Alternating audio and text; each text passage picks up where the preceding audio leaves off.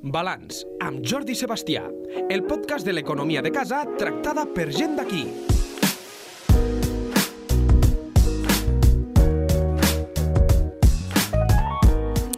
No fa gaire, quan parlàvem d'economia de guerra, ho feien com a metàfora o simplement eh, parlant de la història.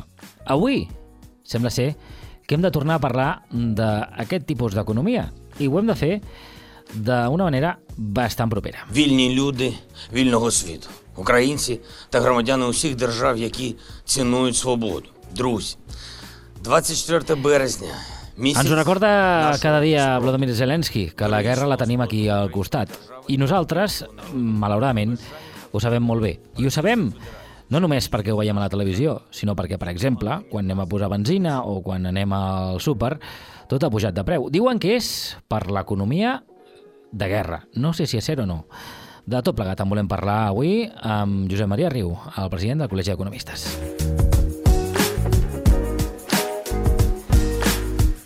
Josep Maria, molt bon dia, què tal, com anem? Bon dia, què tal? Eh, doncs sí, que primer de tot podríem dir que és això de l'economia de guerra, perquè clar, sí que ho utilitzem molt de sinònim, no?, de, de moltes coses, no? Diem, hem de fer una, una economia de guerra, però ara que, que, que en sentim a parlar, eh, no sé si podem dir que, que, que tota Europa està en economia de guerra. Doncs una mica. Hi ha diverses eh, definicions sobre el que seria l'economia de guerra, però bàsicament eh, seria un canvi de model, és a dir, quan un país entra en guerra ha de canviar el seu model productiu, ha de canviar la seva economia i ha d'anar enfocada eh, tots els seus recursos, tant siguin eh, empresarials, capital humà, financers, cap al conflicte i cap a donar, eh, pues, eh, donar una, un, un suport a lo que seria pues, una invasió o seria o defensar-se de- de- d'un país que, d'un país que t'ataque. Llavors, quan, després d'aquesta frase feta, no, que diem, estic en economia de guerra, Sí. això és un, altre, és un altre termini, que és una mica la conseqüència de tot això, que és, pues, com, com, bueno, pues, estic en una situació eh, complicada, per lo tant la meva economia familiar o les meves finances personals han d'anar pues, també canviant el que seria, pues, no sé, per exemple, no gastar tant, eh, estalviar molt més, eh, llavors, traslladat a lo que seria l'economia d'un país seria una mica, seria una mica el mateix. Per tant, podem dir que, que eh, parlant de territori, en aquests moments, eh, eh, Lleida viu en economia de guerra? Lleida, en, en, eh, a veure, no, no encara, no encara, però sí que hi ha algun, algun eh, petit, eh, petit indicador que estem veient que les coses poden, poden canviar. Eh, si estéssim i, i, i Lleida o Espanya estés en conflicte, veuríem el que és una economia de guerra, com sí que està passant doncs, a Ucraïna o sí que està passant també a Rússia. Són països que estan en un conflicte bèl·lic, per tant, allí sí que estan en economia de guerra. Nosaltres aquí el que tindrem i el que estem començant a patir són els efectes secundaris d'una guerra que ens està afectant en tant que ciutadans europeus. Però com a economia de guerra pròpiament dita, no diria que estem en economia de guerra. Si et sembla, comencem mm, doncs, recordant una mica conflictes que s'han produït al llarg de l'anterior segle. And here let me say, let no one suggest that we have, we British, have not. Aquest que escoltem és Winston Churchill a l'Assemblea dels Estats Units demanant que els Estats Units entri en guerra. Eh, Estats Units, de fet, tinc entès, era justament reticent en entrar per allò d'evitar aquest tipus d'economia. Venien d'un eh, moment eh, doncs, àlgid eh, i no tenien ganes de trobar-se amb aquestes restriccions que comporta la guerra. És un dels capítols, crec, el gran capítol de, del, segle, del segle XX, no? Sí, aquesta Segona Guerra Mundial, de totes maneres, aquí el, eh, eh, Churchill, que eh, Anglaterra sí que està en economia de guerra, perquè Anglaterra és la primera gran perjudicada, evidentment, amb tot el, amb tot el continent europeu, eh? però vull dir, hauríem de fer una mica la distinció de lo que és Estats Units de lo que és precisament Europa a la Segona Guerra Mundial. Eh, hi ha un moment eh, quan l'Alemanya nazi invadeix Europa que sembla que invadiran també les Illes Britàniques. En aquells moments que són tots aquests discursos tan heroics i, i, i, i tan de... Bueno, que ha passat el Churchill precisament mm. a, la, a, la, a la posteritat, no?, per tot això, allí sí que amb els bombardejos de Londres eh, i amb, i amb l'enviament de soldats dels anglesos cap, a, cap al continent, aquella eh, situació sí que és una autèntica economia de guerra en un país que precisament ha de canviar el seu model productiu. Què vol dir canviar el seu model productiu? Pues, per, pues, per exemple, que els, els, eh, les fàbriques d'automòbils comencen a, fer, comencen a deixar de fer automòbils normals per fer doncs, tancs eh, blindats i a partir d'aquí eh, els reservistes, les, les, eh, tothom ha d'ajudar. Els joves van al front, vol dir que deixen la seva feina, algú ha d'ocupar la seva feina mentrestant, les mares, les germanes, tothom, tothom ha d'ajudar, canvia tot el, completament el model productiu. Els Estats Units a la Segona Guerra Mundial s'ho va mirant una mica en perspectiva, eh, al final acaba entrant, acaba entrant també a la Segona Guerra Mundial, però provocat precisament pues, per l'atac de Pearl Harbor, perquè ells fins a l'últim moment, pues, com a molt interès, pues, eh, no, no, evidentment no, no, no en tenien. La sensació d'estar en perill eh, amb l'Atlàntic pel mig es vivia d'una altra, altra forma, sí que acaben també transformant. De fet, una de les coses eh, curioses és que la fàbrica Chrysler, les fàbriques Chrysler dels Estats Units acaben fent fuselatges d'avions en vez de, en vez de cotxes durant, durant els anys, durant els anys 40, la, la, el, tots aquests eh, mesos que dure, que dure tot això. No? Però als Estats Units, de fet, eh, si després fem el balanç una mica de lo que és el final de la, el final de la guerra, mm, surt beneficiat de la Segona Guerra Mundial. És el, el gran salt qualitatiu que fan els americans. És eh, que ajuden a la reconstrucció europea. Europa és la gran perjudicada. L'economia de guerra després dels anys posteriors, els, els racionaments, vull dir, el, el, el tornar... Es calcula es calcula que el 50% de tota la indústria productiva europea queda arrasada després de la Segona Guerra Mundial. Per tant, vol dir que s'ha de reconstruir tot això sense diners, amb, amb, amb misèria, amb, amb, amb gana, amb molts morts eh, és Estats Units la que ajuda amb els plans Marshalls i, i, i, un, munt de, i un munt de diners, i és la que acaba... Eh, a veure, ningú està, ningú està content no? de, de, de tindre després les conseqüències d'una guerra i, evidentment, si les pots evitar, doncs molt millor. Però sempre hi ha països que surten beneficiats d'una situació d'aquestes de conflicte internacional. A Espanya, per exemple, li va passar a la, a la Primera Guerra Mundial. Eh, països neutrals eh, que al final, pues, bueno, pues, com que no intervenen, no tenen aquest desgast mm. en la seva economia i es queden més ben posicionats com aquell que diu una mica sense, sense voler-ho. Mm. Així que l'economia de guerra eh, no és dolenta entre cometes, per tots, sinó que hi ha qui s'aprofita. Jo diria que l'economia de guerra sí són les conseqüències econòmiques de la guerra no, és dolent, no són dolentes per tots.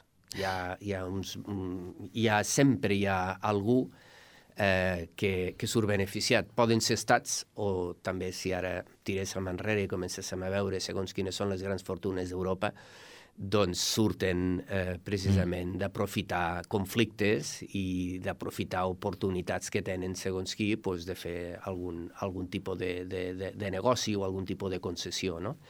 Llavors, eh, l'economia de guerra com a tal sí, és allò de dir, ostres, ara mm, ens hem d'apretar tots el, el, el, no? la, la, la civella, el cinturó, sí. no? Vull dir, ja ostres, què, què és el que entenem, no? Col·loquialment, dius, estem en economia de guerra, nois, tanquem-ho tot eh, aguantar, a resistir. Passat això, després hi ha la reconstrucció, i amb aquesta reconstrucció, i en funció també de com ha quedat el, el, el panorama i el territori i, i quines línies s'han mogut, pues clar, la, la, la perspectiva canvia de segons en quin cantó ho estàs veient. I una cosa important que has dit, que potser molta gent no és conscient, eh, ja que parlem d'història del, del que ha passat al segle XX, la Primera Guerra Mundial va beneficiar sobretot a, a territoris com, com Catalunya, que van doncs, poder comerciar, no? Sí, sí, sí. És a dir, eh, i això ha passat al llarg de tota la, de tota la història. Hi ha una sèrie de... Eh, quan, quan és un conflicte generalitzat però que hi ha algun país que és, que és neutral o que no li afecta o que aconsegueix eh, no implicar-se directament, doncs eh, acabes sortint beneficiat moltes vegades eh, per, per dues qüestions, no? perquè ets proactiu i bueno, pues, eh, intentes eh, buscar aquella avantatge competitiva que tens o, o, o que la teva economia està més sanejada, per tant després a l'hora de la reconstrucció pots ajudar o pots fer negoci el que sigui, o moltes vegades sense fer res si els altres es van esfonsant i tu et mantens en la mateixa situació, en aquells moments també estàs guanyant avantatge competitiva. És veritat, hi ha una sèrie de, hi ha una sèrie de països europeus que després de la primera, de, de la Gran Guerra, no? de la Primera Guerra Mundial, surten, surten reforçats eh, perquè les seues economies durant tot aquest temps no han, no han sofert aquest trasbals del que diem de l'economia de guerra, d'aquesta transformació de tota l'estructura econòmica, financera, de capital humà, de recursos naturals, de matèries primeres, industrials, eh, perquè han seguit fent, fent, una mica la, fent una mica la seva. Una mica el paper, el paper que aleshores jugava, evidentment a cada cadascú la seva proporció, eh? el paper que estava jugant a Catalunya a la Primera Guerra Mundial eh, eh, és el que jugava, per exemple, el que juga ara a la Xina?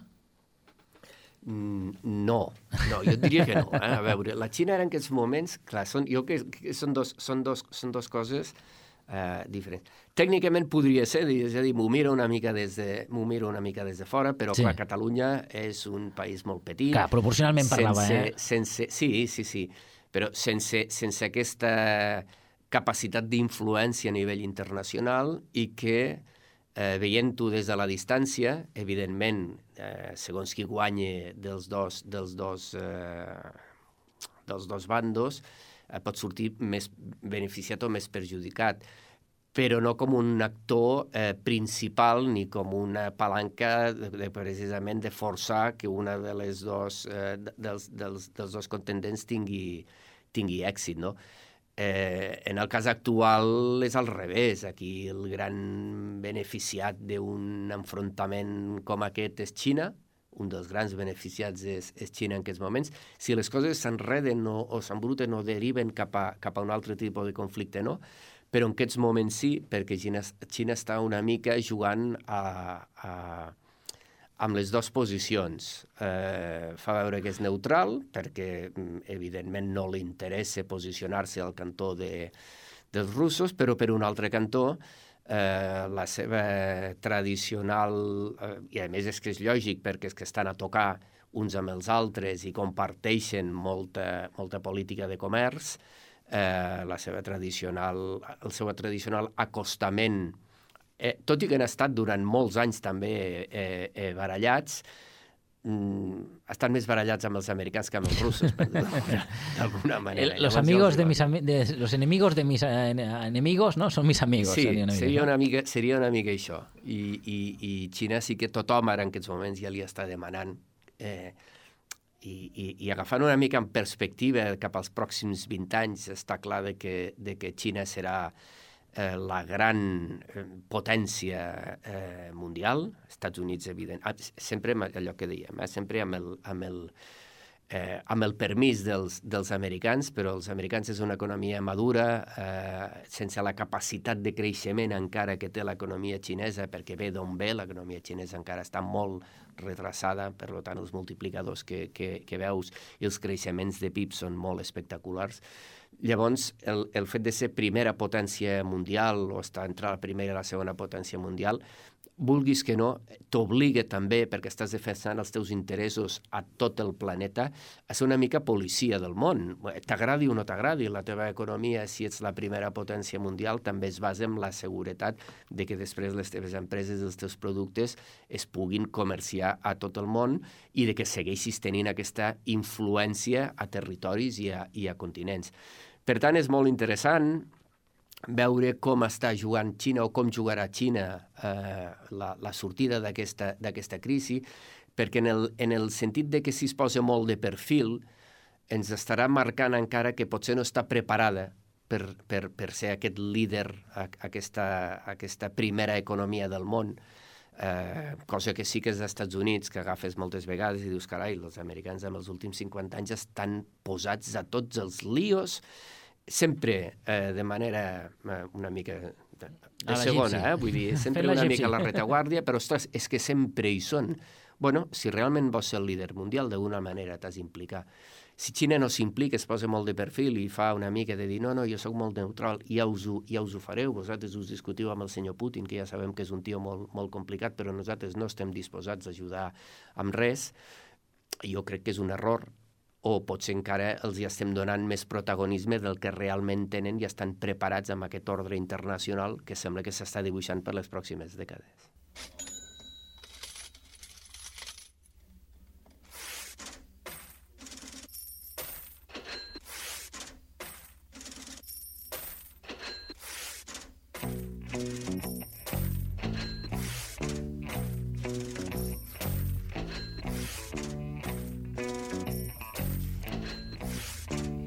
El que és segur és que els diners no paren de, de fluir. Però el que no sabem és si, si el parquet eh, de tot plegat eh, eh, se'n se ressenteix.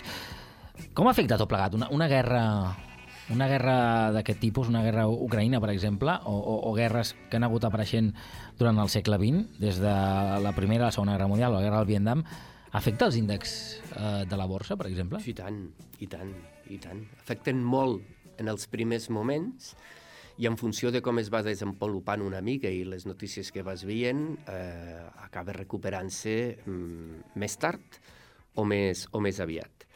Eh, si, si fem una mica de repàs de grans eh, esdeveniments, per exemple, del, del, del segle XX, sí. eh, pensant, per exemple, sobretot, agafant ja a partir de la Segona Guerra Mundial, la Segona Guerra Mundial, eh, i agafant el gran índex de referència del món, que seria l'Standard Poor's, que és la, la, la, la borsa americana, des de l'entrada des de l'entrada d'Alemanya a Txecoslovàquia, que podríem dir que és el començament, l'inici de, sí. la, de, la, de la Segona Guerra Mundial, fins a que torne, la, la borsa cau, comença a caure un 10, un 15, un 20, un 25, fins a que torna a recuperar-se i torna als nivells que havia estat abans, a l'any 39, passen 800 dies, més o menys. Carai!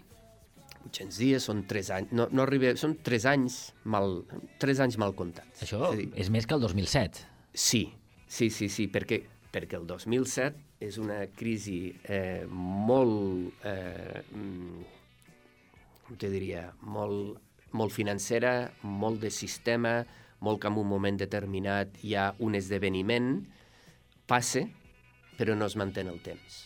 A partir d'allí comença la recuperació, no? Mm -hmm. la, la, la guerra del 39 fins al 45 no, no acaba, són cinc anys de devastació de les economies, llavors costa després, costa que aquests 3-4 anys han acabat, de, han acabat de sortir. La guerra del Golfo, per exemple, la guerra del Golfo de l'any 90, que és una cosa molt més puntual, els índexs recuperen tot el perdut amb 90 dies, amb 3 mesos. 3 mesos, evidentment, al començament, no? Recordem tots les, sí. les imatges aquelles de la, la CNN, CNN sí, sí. tots amb la pantalla verda, aquesta és la primera gran guerra televisada que em sembla als anys 90 que era una cosa fora de lo, fora de lo comú. Eh, tres mesos després els índexs ja estan l'11S, no? l'11S, l'atac a, les, a, a, a, a Nova York, eh, són tres setmanes. És a dir, en, en aquells moments la borsa americana, la, eh, Nova York, tanca durant una setmana, és atac que no sabien que estava, que estava passant, aquell dia cau quasi un 10, eh, tanquen la borsa, tres setmanes després la borsa ja ha recuperat els, els nivells, és a dir, una mica el que, lo, que estàvem comentant ara. No? És un moment puntual, com el de, com el de Lehman, la, la, la, la crisi del 2007. Les altres crisis, quina és la crisi, la, la, el període del segle XX on, on hem tardat més a recuperar?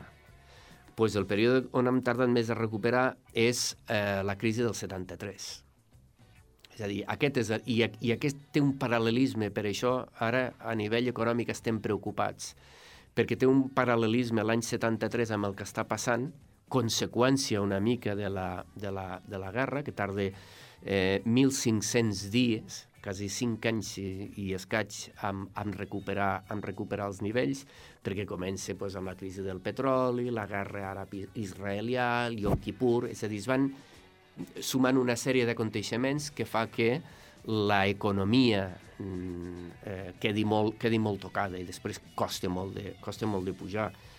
La, tinc més dades eh, per aquí. La guerra de la Corea Doncs són dos mesos. Dos mesos només? Dos mesos, la guerra de Corea.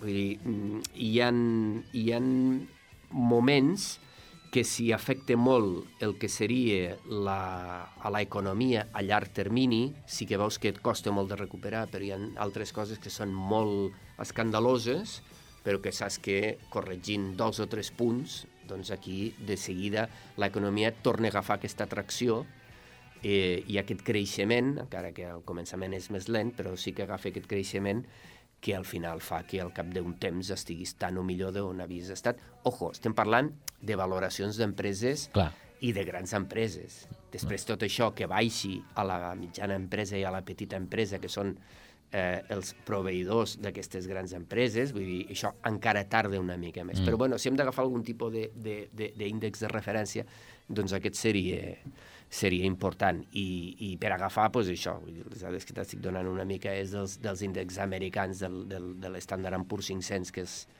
l'índex que se segueix més a nivell, a nivell global. Mm.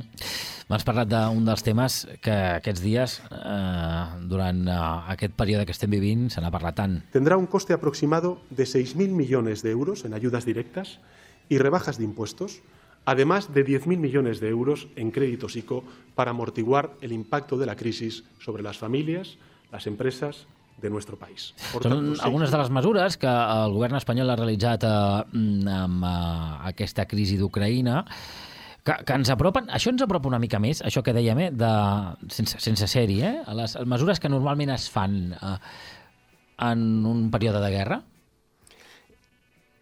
In, intervenir en l'economia? Sí, s'interven molt en l'economia. Ara aquí estem donant una sèrie d'ajudes mm, que no són massa conseqüència de la guerra, sinó d'una situació eh, prèvia eh, de, de, de final de cicle, que la guerra està amplificant una mica aquestes, aquestes eh, dades negatives. És a dir, mm, temes com el de la inflació, pràcticament el 10%, no és conseqüència de la guerra.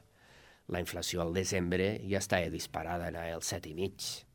La guerra que fa? La guerra fa pues, que, com que hi ha aquesta situació de conflicte, com que hi ha aquesta situació que aquest conflicte ve molt per la part energètica, i la part energètica és una part molt important de lo que és qualsevol economia productiva, fa que saltis aquests dos punts pot ser de, pot ser de més.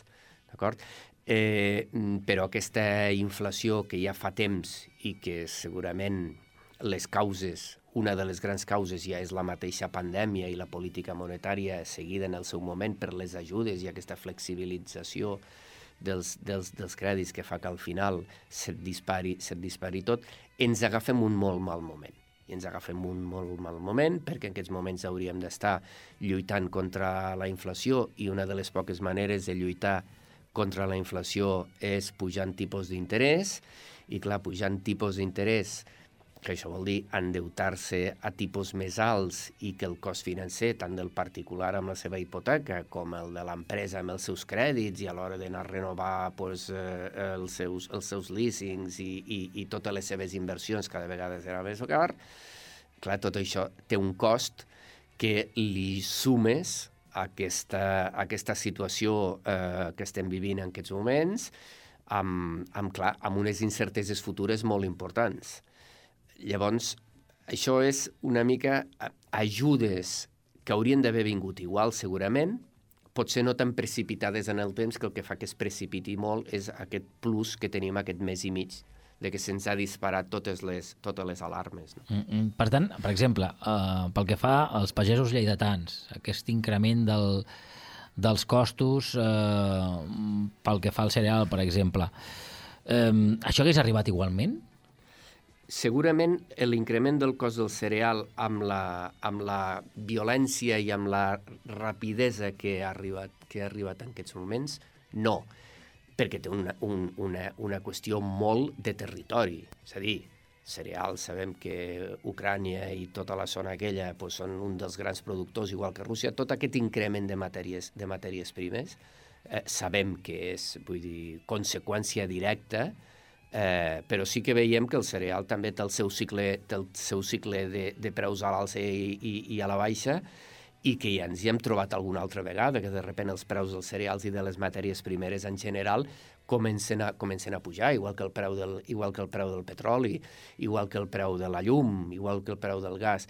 Eh, ens estem trobant ara que tot això s'està amplificant precisament per aquesta incertesa que tenim i que ningú preveia en absolut de que en aquests moments tinguéssim el conflicte que, que tenim, que a diferència d'altres conflictes dels últims 25 anys, aquest sí que ens pot afectar molt a la, a la, a la butxaca, no? Mm. Parlàvem abans, per exemple, doncs, de la guerra del, del, del Golfo, te la miraves per la televisió. Sí que sabies que la geopolítica que s'estava jugant al, al, al, al mig, eh, eh, a la zona intermèdia del, del, del mig Orient, eh, al final de segones, terceres o quartes et podia, et podia repercutir, però és que aquí tenim una guerra a 5.000 quilòmetres eh, i l'energia que comprem eh, precisament ve d'allà. Per tant, eh, sí que aquí la situació és més delicada i sobretot en el que ens pot vindre que no ho sabem. Si et sembla, eh, parlem una mica d'una guerra que va ser propera, tan propera com que la teníem al mateix Mediterrani, que és la guerra dels Balcans. Passava al voltant dels Jocs Olímpics de Barcelona 92, eh, l'economia anava disparada a l'estat espanyol, i la guerra doncs, es produïa igualment. Per què aquella no ens va afectar i aquesta, que també està a menys quilòmetres, eh, eh, doncs, eh, o als mateixos quilòmetres, sí que ens afecta? Doncs, bàsicament perquè els actors participants de la guerra són diferents. És a dir, eh, Rússia travessa una línia vermella o sigui, hem tingut la guerra de Crimea, hem tingut la guerra de Chechènia, hem tingut el, el, el primer conflicte al Donbass, que ja estava, que ja estava Rússia, i, i els mercats pues, els ha afectat 10 dies, i a l'economia ens ha afectat un mes, dos mesos, i després les, les coses han tornat a la normalitat. La guerra de, a la guerra de Iugoslàvia i totes les, i totes les guerres, vull dir, la de, la de Bòsnia, la de, la de Croàcia, la de Kosovo, vull dir, es van, es anaven anar produint. A nivell humanitari va ser un, un, un, un desastre, eh, a nivell econòmic era un conflicte regional. En aquests moments, això també tenia al seu moment pinta de ser un conflicte regional, Vull dir, sabem, a més, que les fronteres a l'antiga Unió Soviètica i que Rússia segueix movent e intentant moure les fronteres, han vist eh, Ossètia, han vist altres territoris que segueixen en conflicte, però el que ho canvia tot sembla que és aquesta eh, amenaça de Rússia eh, dient jo sóc una superpotència i eh, cuidado perquè pues, tinc l'armament nuclear. Aquí és on realment et canvia a nivell geopolític i aquí on te canvia la perspectiva pels pròxims, pels pròxims 10 anys. I llavors és quan s'intenta influir amb aquesta, amb aquesta guerra d'una manera diferent a lo que es va influir, o, o, o que la mateixa Rússia al seu moment, quan fa 5 o 6 anys amb la guerra de Crimea, o a les entrades de les tropes a Bielorússia, es va entendre que era un conflicte, que era un conflicte intern. Rússia eh, travessa a nivell dialèctic un, una, una línia vermella que el que fa és que eh, tothom tingui molta por, no del present, sinó del, del eh, el what if, no? el que diuen els americans, de què passaria si. I si això realment escalés, clar, llavors ens posem en un conflicte molt més, molt més important. Eh, aquí darrere hi ha tot el conflicte energètic i tot el model que Europa els últims 25 anys ha, ha, ha construït a través de la, seva, de la seva economia, que és absolutament erroni i que ara estem patint les conseqüències de no tindre un model energètic propi, sinó dependre d'altres perquè nosaltres som tan guais que volem energia sostenible, volem energia verda, però no en tenim, doncs és igual, doncs de moment no fem res.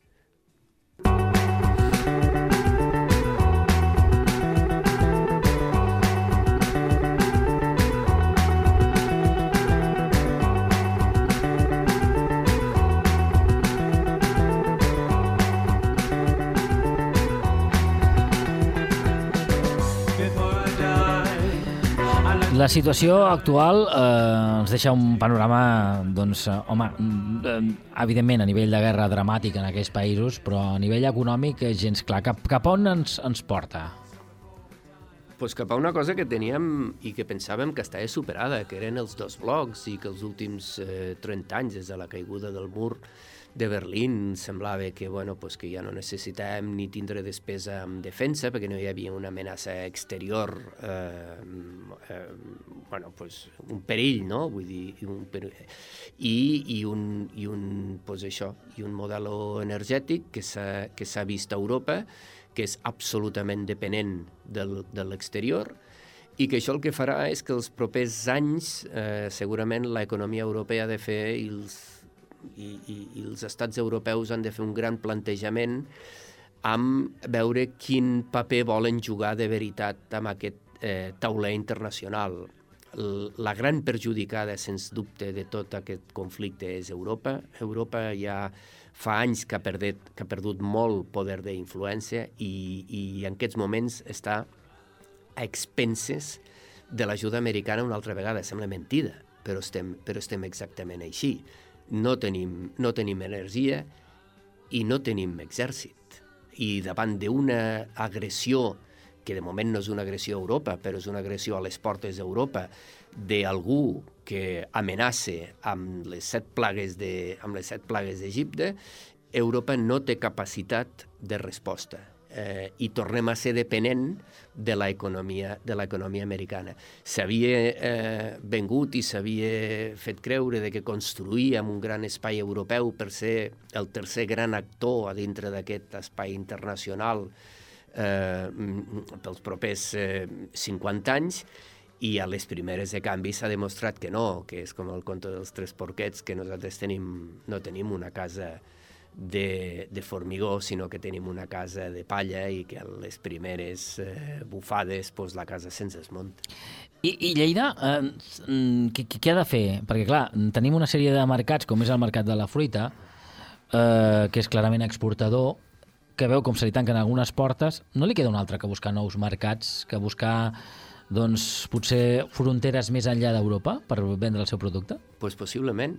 Eh, aquí veurem, perquè precisament una de les conseqüències eh, de, les, de, les, de les guerres eh, és el comerç exterior, el comerç internacional, com afecta. No? Hi ha dos grans conseqüències últimes a lo que seria un conflicte bèl·lic. Una és a nivell eh, eh, de població, que són totes les grans migracions que es produeixen, al canviar les fronteres i, el, i el, eh, hi ha grans migracions definitives i, i, i, i moviments poblacionals eh, molt importants, i l'altre és com canvia el comerç exterior eh, a partir del de nou ordre que s'estableix després, de la, després de la batalla. No? i hi ha una sèrie d'anys que t'has d'anar resituant i en aquests moments pues, estem al mig. Ara es fa molt difícil de saber cap a on hem de, cap a on hem de tirar perquè possiblement el que ens comportarà aquesta guerra i aquesta eh, possible divisió una altra vegada en dos blocs és eh, que tindrem més dificultats amb exportar a segons quins països, sobretot a l'òrbita de, de, de, de Rússia, i veurem a veure cap a on, cap a on podem, cap a on podem moure'ns.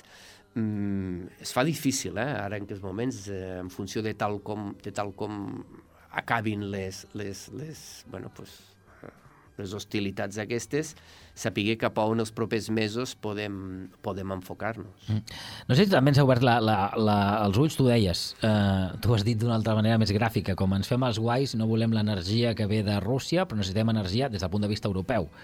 Eh, ha arribat l'hora, per exemple, que un territori com, com Lleida es plantegi les energies renovables d'una altra manera? No només Lleida, és un tema de... És a dir, Lleida ens ho podríem plantejar, Lleida podríem dir que sí, però és la Unió Europea la que durant tots aquests anys, amb, amb, amb, amb la burocràcia que hi ha hagut i que, i que segueix existint al Parlament Europeu i a Brussel·les, no ha apostat definitivament. Perquè ho estem veient cada dia. Tu vols eh, posar plaques o pos... Eh, quin tipus d'ajudes tens? Molt poques. Quin tipus de, de eh, reglamentació administrativa hi ha moltíssima, hi ha moltes traves. Europa ha fet una cosa molt malament, molt malament, i és eh, no tindre mm, un sistema propi de, de creació d'energia. eh, mm, es van abandonar les centrals nuclears, es va dir que això era la peste i que això era el pitjor del món. De fet, a Alemanya en aquests moments hi ha un debat eh, molt, molt, molt, molt interessant, perquè els verds alemanys van ser ja fa 25 anys, amb el, amb, van ser els primers que van, no? Vull dir, les energies eh, eh, solars estupendo, tanquem les energies nuclears, i es van tirar a comprar gas a Rússia perquè, clar, vull dir, si no tens energia nuclear i no apostes per les energies renovables, de veritat no, amb, amb dos prospectes i tres powerpoints, de veritat, amb ajudes de veritat, pues clar, te quedes que en un moment determinat, si tu tens només un proveïdor i aquest proveïdor et puja preus, pues tu estàs obligat a, a, a comprar. Europa aquest, té aquest problema, no té gas, no té petroli. Eh, què té? Pues, té pues, això, energies verdes, però que no hi ha una legislació que afavoreixi. Els americans fa uns anys van començar eh, a dir, ostres, el món amb el tema del petroli s'està complicant, jo vull ser eh, no depenent de ningú i si en un moment determinat les coses van molt malament i ens tornem a l'autarquia aquella de, de, de, de mitjans de, del, segle, del segle XX que teníem, que teníem a, segons quins, a segons quins països, eh, mm, doncs eh, obro el fracking després de totes les protestes del, del món i jo ja tinc les meves reserves. I resulta que aquí protestem molt i després els demanem per favor als americans que ens envien barrils de petroli. Els americans de les seues reserves de petroli ens han enviat uns quants, uns quants milions de, de barrils que segurament alguns d'aquestos venen precisament del, del, del fracking. No? Llavors, és aquesta falta de definició de cap a on volem anar a Europa i aquest tema de l'energia és un, però n'hem vist molts altres eh, i que ho parlem moltes vegades aquí quan estem, de que ens hem quedat una mica, ens hem quedat una mica mitges i que fa que això, pues, el primer gran conflicte, mm, hagués de baixar el cap. Abans de finalitzar, aquesta guerra creus que eh, farà que l'economia la veiem diferent, que les joventuts que pugen ara, les noves generacions, tindran un món diferent respecte al que hem tingut nosaltres o simplement forma part del capitalisme i encara que sigui obligat, forma part d'un cicle que tornarà a reflotar quan acabi la guerra? Pues anirà molt en funció del paper que vulgui jugar Rússia. Eh, si, si, si Rússia eh, segueix enviant aquests missatges, sobretot el, el, el, el president Putin, de la gran Rússia, de tornar al, a l'esplendor d'aquests deliris de zar amb un país amb la capacitat nuclear i armamentística que té, que no és econòmica, perquè és que el, el, el, PIB, de, el PIB de Rússia eh, no, és, no, no, no es correspon al que nosaltres ens pensem. L'altre dia estava llegint que era pues, similar al PIB d'Itàlia, vull dir que eh, no, no està dimensionat la seva eh, influència econòmica amb la seva influència geopolítica. Aquesta sí que ho és, sí ho és most. Si Rússia segueix apretant l'accelerador i segueix amb aquests deliris una mica de, de tornar a una situació passada, eh, ens porta una altra vegada amb una, amb una confrontació de blocs o amb començar a marcar una sèrie de fronteres eh, mm, que ens perjudicarà una mica a tots. Per què ho dic, això? Perquè si resulta que Rússia segueix sent un, eh, un actor que no el podem agafar com un aliat o almenys com un company de viatge, sinó com, un, com una amenaça, doncs ens haurem d'armar millor. Eh, estem tots convençuts de que si Europa hagués estat més millor armada eh, i, i, i hagués tingut més capacitat de defensa, segurament Rússia no s'hagués vist tan envalentonada amb, treure a passejar tot el seu, el seu exèrcit. Si ens hem d'augmentar de, eh, defensa, eh, hem d'incrementar la despesa militar, aquesta despesa militar eh, l'ha de pagar algú, i d'on es pagui tot això? Dels pressupostos generals dels estats, i que fins ara on estaven dedicats? Pues, pues, hi haurà una part segurament de l'estat del benestar que nosaltres sempre hem considerat, sobretot a Europa, que és l'educació, que és la sanitat, eh, que potser l'haurem de dedicar a una despesa en defensa que fa molts anys que ja no hi pensàvem i per això estàvem dedicant totes aquestes energies i tots aquests recursos altres. Per tant, evidentment que l'economia eh, es, veurà, es veurà perjudicada. I a nivell energètic, si resulta que hem de construir tot un model energètic dels pròxims 30 anys que no ens faci dependent ni del gas algerià ni del gas rus, no tenim petroli, per tant l'haurem de comprar i depenem dels, del, del, de l'OPEP, què vol dir això? Grans inversions en energies renovables i en economia verda, que per a que acabin de funcionar de veritat també es necessita un període llarg. Per tant, hi haurà una sèrie de recursos que avui en dia els veiem aplicats al nostre dia a dia que són a mig termini i són a llarg termini. Eh, això és el que segurament ens, ens està portant un conflicte que havia de ser un conflicte regional, que l'havíem llegit tots al principi com un conflicte regional i que, sobretot perquè un dels actors l'ha volgut internacionalitzar, doncs en aquests moments ens estem donant compte de que sí, que sí, que això eh, ha vingut per quedar-se, almenys una, de les, una part de les conseqüències que tenen tots aquests conflictes i que ens afecten a la, a la, a l'Europa que nosaltres havíem començat a construir amb un altre tipus de, de visió eh, a, a, a 50 anys i que, depèn de com acabi, pues, eh, ens la canviarà una mica. Em quedo amb aquesta part de l'energia renovable on Lleida pot estar ben posicionada si s'acaba fent bé. Ho dic perquè parlàvem abans de doncs d'aquelles economies que s'aprofiten de les situacions de eh, bèl·liques, Lleida pot ser una des d'aquest punt de vista de com a hub energètic. Sí, sí, sí. Falta que les, que les administracions, ja evidentment no les administracions locals, ni siquiera les autonòmiques, ni les, ni les, ni les estatals, que també, sinó que l'administració europea realment creï tot un programa, hem vist els fons Next Generation, no? Estupendo, eh, no, no té res a veure amb això, eh, però conseqüència de la sortida de la pandèmia arriba un fet molt concret que és una, que és una pandèmia i a partir d'aquí pues, eh, recuperant antigues visions i, i, i polítiques keynesianes de que la inversió pública ha de ser també motor d'aquesta economia, es llancen una sèrie d'ajudes per recuperar l'economia europea després d'un daltabaix que mm, va ser, va ser del tot eh, eh, inesperat. Ara tenim una altra oportunitat, no una altra oportunitat, estem obligats a, a reconduir la nostra, la nostra economia, l'economia europea.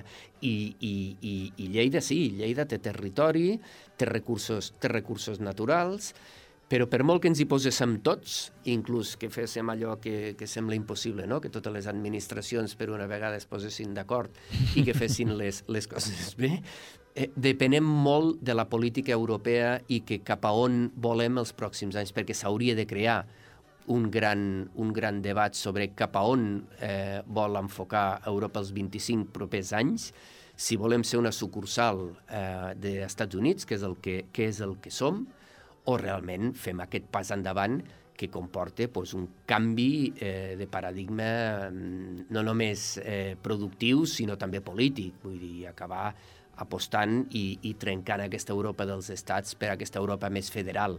Si ara no fem això, si ara no, no es llegeix que aquest és l'últim tren, jo crec que és l'últim tren que té Europa per realment fer aquest salt a un estat federal, que és el que es pensava fa 25 anys que podia ser la competència amb, amb, amb Estats Units i que per mil circumstàncies no s'ha acabat de construir, si davant d'una amenaça com aquesta no ens en donem, no ens en donem compte, Llavors, escolta, eh, cadascú mm, dintre, de, dintre de 10 anys que miri casa seua, el seu hortet, i, i tornem a l'economia aquella una mica de eh, la república independent de casa meua, no? l'anunci aquell que feien els de, que feien els d'IKEA al seu moment i abandonem aquesta idea d'Europa de, de, perquè, no, perquè no té cap viabilitat, sinó és eh, eh construint un, un nou model i que els estats vegin ser dins sobirania.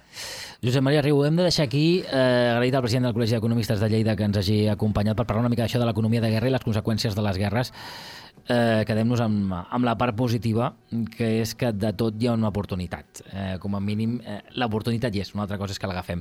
Josep Maria, que vagi bé i fins la propera. Adéu-siau. Gràcies, bon dia. Balanç amb Jordi Sebastià, el segon dilluns de cada mes a lleida24.cat.